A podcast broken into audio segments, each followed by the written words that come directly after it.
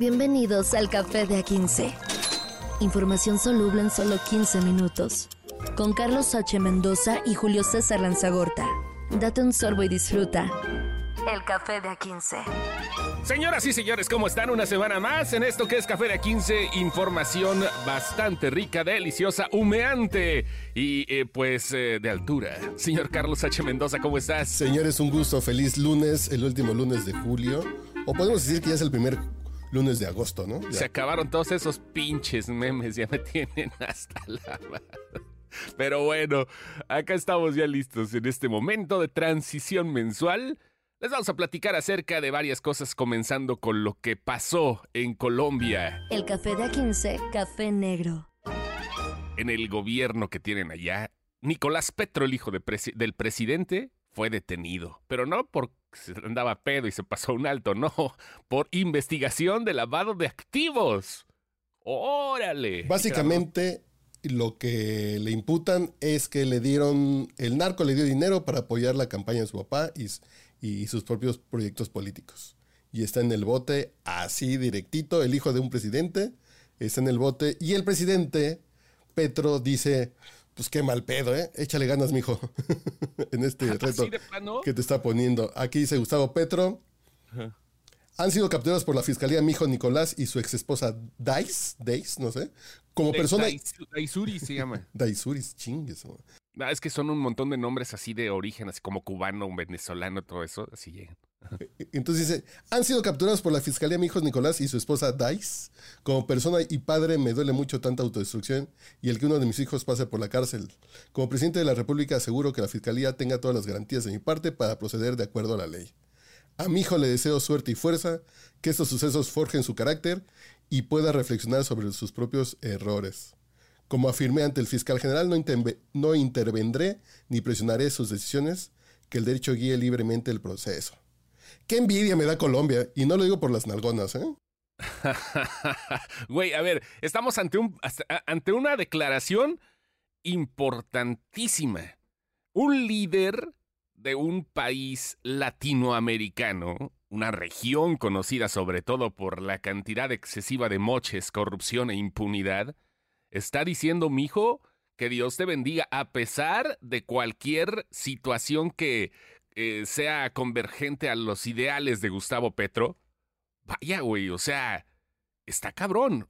Es- Está haciendo lo que se debería hacer. Estupendo, güey.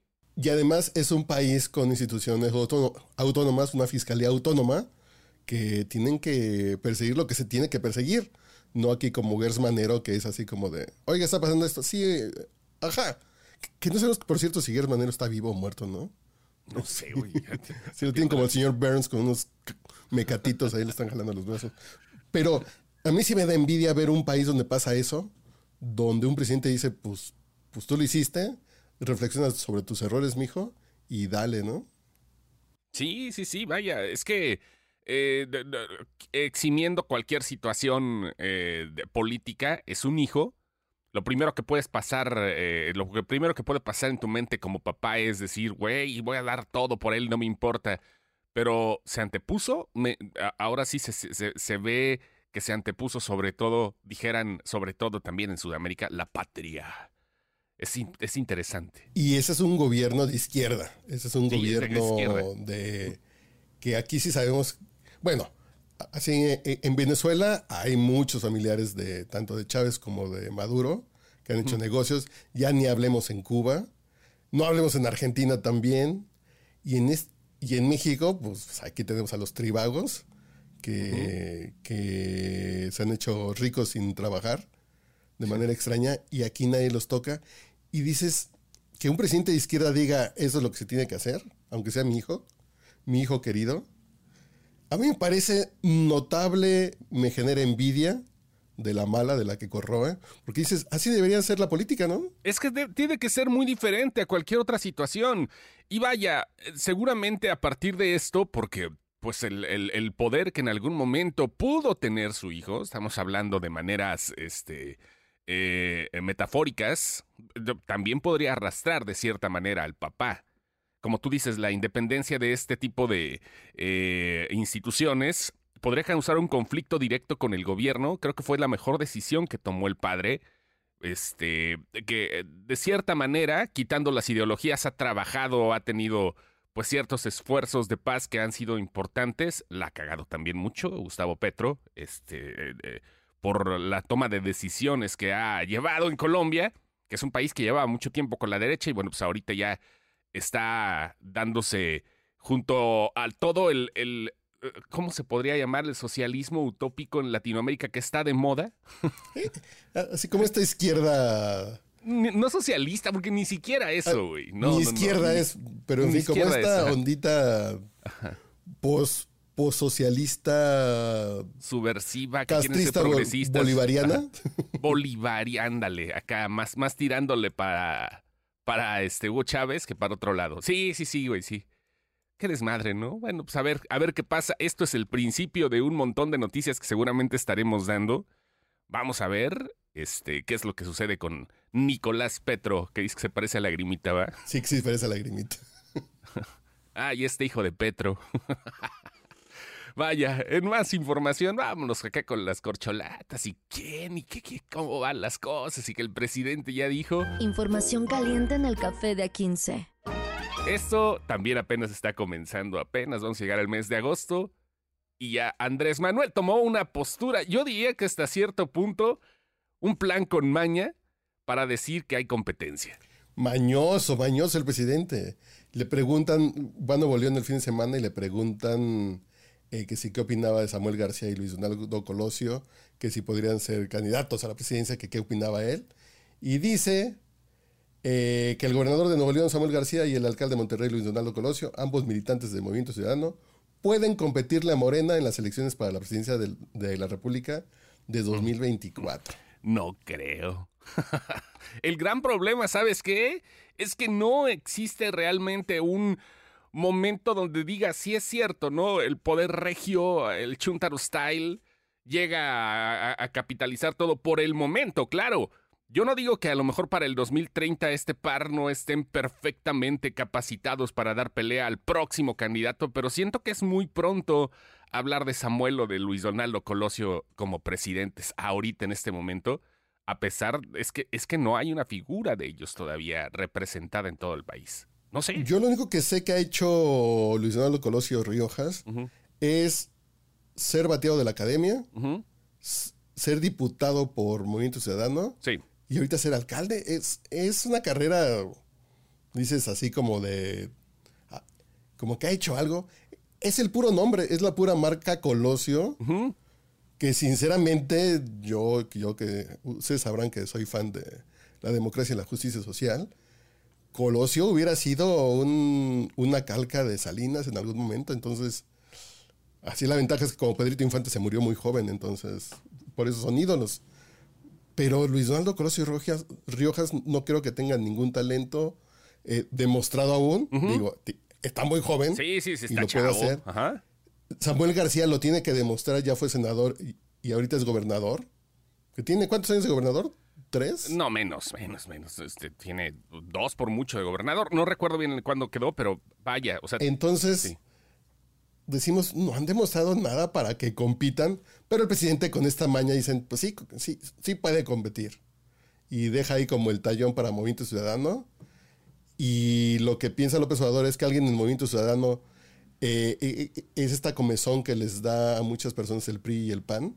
Dice, yo por ellos nunca votaría, entonces, para no votar por Morena, les voy a regalar mi voto a Movimiento Ciudadano. Entonces se está apostando a que un 5 o 7% se vaya para ese lado para poder diluir un poco el, los votos del, del frente. Sí, claro, esto es completamente un plan con maña, disolución y como tú dices, no hay una actuación todavía, les falta los dos. Vaya, eh, Samuel ya tiene un poquito más de cosas de que se puedan hablar, ¿no? Ya, ya Samuel tiene otra perspectiva ante la gente. Luis Donaldo Colosio todavía no.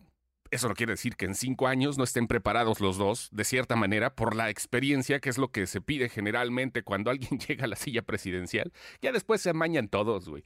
Pero vaya, ese es, ese es parte de lo que sucede con esta competencia que también Noroña anda ahí despelucando cosas, ¿no? Interesantes, porque Noroña sabemos que eh, se va a quedar, este, pues nomás como el chinito, pero de cierta forma siga hablando, porque de eso vive, de alegar. No sé qué va a pasar, ¿eh? Va a haber cambios como nos sorprendió la llegada de Xochitl Galvez a la contienda. Creo que todavía de aquí a diciembre va a haber cambios con Movimiento Ciudadano, hasta el Partido Verde, ¿eh? Hasta el Partido Verde yo podría decir que en algún momento digan, pues me voy para este lado, ¿no? Sí, todavía, todavía no está asegurado nada, ¿eh? Nada está asegurado. Sí, hasta los nombres, ¿eh? Sí. Claudia no, no la siento tan maciza todavía. A lo mejor el presidente empieza a hacer sus cálculos de, de la clase media. Dices, a lo mejor con Marcelo sí le podemos competir un poquito más a Xochitl Galvez. Entonces, yo creo que apenas lo que ya habían dicho que iban a llegar caminando a la presidencia en el 2024 Morena, creo que se va a poner esto más que interesante y nos faltan 10 meses para las elecciones. Sí, sí, sí, en estos 10 meses todo va a cambiar, va a ser como cuando evolucionan los Pokémones. Se va a poner sabroso. Y como, como decía lo de Noroña, que quiere a López Gatel como secretario de salud, güey. Ay, claro que, te- Sí. que tenemos esa nota que no me acordaba. Sí, sí, sí, también. Que acá dijo de- Noroña. Sí. Que ya dijo Ebrard que no. Ajá. No, gracias. Ajá. No, pues es que se llevan mal. Pero, Sí, a ver, tengo una duda. ¿El máximo desobediente de las reglas de salud impuestas en la pandemia por López Gatel lo quiere de aliado? es muy raro. Son de estas payasadas Pinches de Noroña. payasos, güey. No Son de estas payasadas así que diga, yo pondría de secretario de salud a Gatel, al que no le hacía caso. Ajá, sí, güey. Pero además Gatel, estamos hablando de al menos 800 mil muertes, exceso de muertes por el COVID. Al menos 800 mil ya validadas por la OMS y por el INEGI y por la FIFA y la CONCACAF. Vaya. En fin, nos vamos a otra contienda. Información cremosa en el café de A15. Nicola Porchela sufrió agresión. Ay, este chisme me da comezón y yo creo que sí nos estamos rebajando al poner esto, pero. Sí, no, no, pues es, es tendencia, a final de Ah, cuentas es- puede ser tendencia hasta la es caca, tendencia ¿no? y tienen ustedes que saber. Yo ayer me enteré, literalmente a la hora de estar checando Twitter, bueno, X, que Ni- Nicola Porchela sufrió una agresión de Sergio Mayer y el Team Infierno. Si no han visto, si han tenido la fortuna de sacar la vuelta y no saber de quién le estoy hablando, pueden avanzar hasta el minuto 15 cuando nos despedimos, pero si tienen interés, esta semana, este fin de semana pasó una broma pesada en televisión en vivo, para los que siguen esta transmisión de la Casa de las Estrellas, en que, no sé, a mí me sonó como entre prepa y correccional. Como prepa vespertina correccional, ¿puede ser? broma de esas, todos le caen encima, le bajan los pantalones, Ajá. le empiezan a untar crema en el trasero Sí. y a decirle que le van a meter algo. Y él, el agredido, Nicola, dice, no, no, no, ya no, ya pérense, ya estuvo bueno, ya no juego. Y estos cuates siguen. Y siguen. Técnicamente es una agresión sexual. Sí, claro, por supuesto. Punto. Por supuesto. Es una agresión sexual como la vean. de- de- de una u otra manera, eh, sí era algo común de repente entre los buleos hace años. Que, pues, de- mira, no nos vamos a poner ni progres, ni nos vamos a poner acá de cemento, ni nada de eso, pero realmente eran cosas que no debían de pasar, ¿no? O sea, una cosa es un bullying normal, una cosa es, este, a lo mejor un pinche sapeo que te aviente las mochilas al excusado, y otra cosa que te digan que te quieren meter un cepillo por el fundillo, güey. O sea, y, que lo, y que lo hagan, güey. O sea, está muy cagado esto, y yo creo que, como te estaba diciendo antes de comenzar a grabar, es este. Eh, Se les olvida de repente que los están viendo millones de personas. Es que debe de ser un efecto muy cagado eso de que estés encerrado. Voy de acuerdo, no estoy justificando ni, madraz, ni a madrazos, pero estás encerrado, estás en un pedo muy acá, como que debes de sacar, es como en la cárcel, debes de sacar lo peor de ti en algún momento. Sí, pues el hartazgo, la, la- que estés aislado, el, el aislamiento. Pero recordemos que Sergio Mayer, Mayer era, era um, diputado hasta hace dos años. Sí, sí, sí. Y yo tengo conocidos que convivieron con él que decían que regaló unas monedas a la prensa de espectáculos y decían, esta moneda en el 2024 les va a abrir las puertas del, del Palacio de Gobierno de la Ciudad de México y en el 2030 la Puerta de los Pinos. Guárdenla bien. Y mira, pues, ya no se pudo ni reelegir y está en la casa de los famosos. Que le está yendo bien, de cierta forma, ¿no? Pues sigue siendo vigente. Quizás a lo mejor disculpándose y terminando la temporada de la Casa de los Famosos con un mejor reflejo, hasta podría literalmente reflejar algo diferente y convertirse también en uno de los consentidos de muchos, este, eh, come cuando hay, ¿no? Este, ya al momento de poder volver a competir por un puesto público. Puede ser. Para eso es esto, ¿no? Es exposición. Sí, sí, sí. Es publicidad, pero ah, recordemos que de ahí salió Jordi Rosado. Hay mucha gente que sus carreras se han... Bueno, así mismo Poncho de Nigri salió de ahí hace siglos de Big Brother. Sí, y, son inteligentes porque, dime, ¿quién, ¿dónde chingaste está la mapacha, por ejemplo? La chiva. Digo, este, tampoco es que hayan sido muy... El Doc. Sí, el Doc. El Doc todavía sigue en TikTok, sí lo he visto. Pero a ver, ¿dónde están? No, es lo que está en multimiedos. bueno, no sé, a lo mejor es el único de los vigentes, ¿no? O sea, pero vaya, no es un. Ni de la academia ni de cualquier reality no hay una garantía de que realmente tengas fama o por lo menos fortuna después.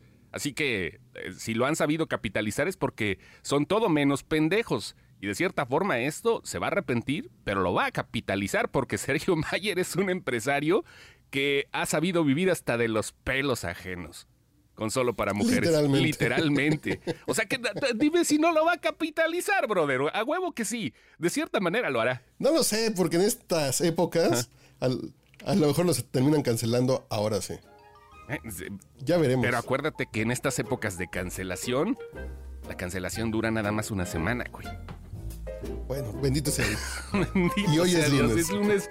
Comenzamos y ahí nos vamos con más. Gracias. Nos vemos mañana. Nos escuchamos. Café de A15. Información soluble en solo 15 minutos. Con Carlos H. Mendoza y Julio César Lanzagorta.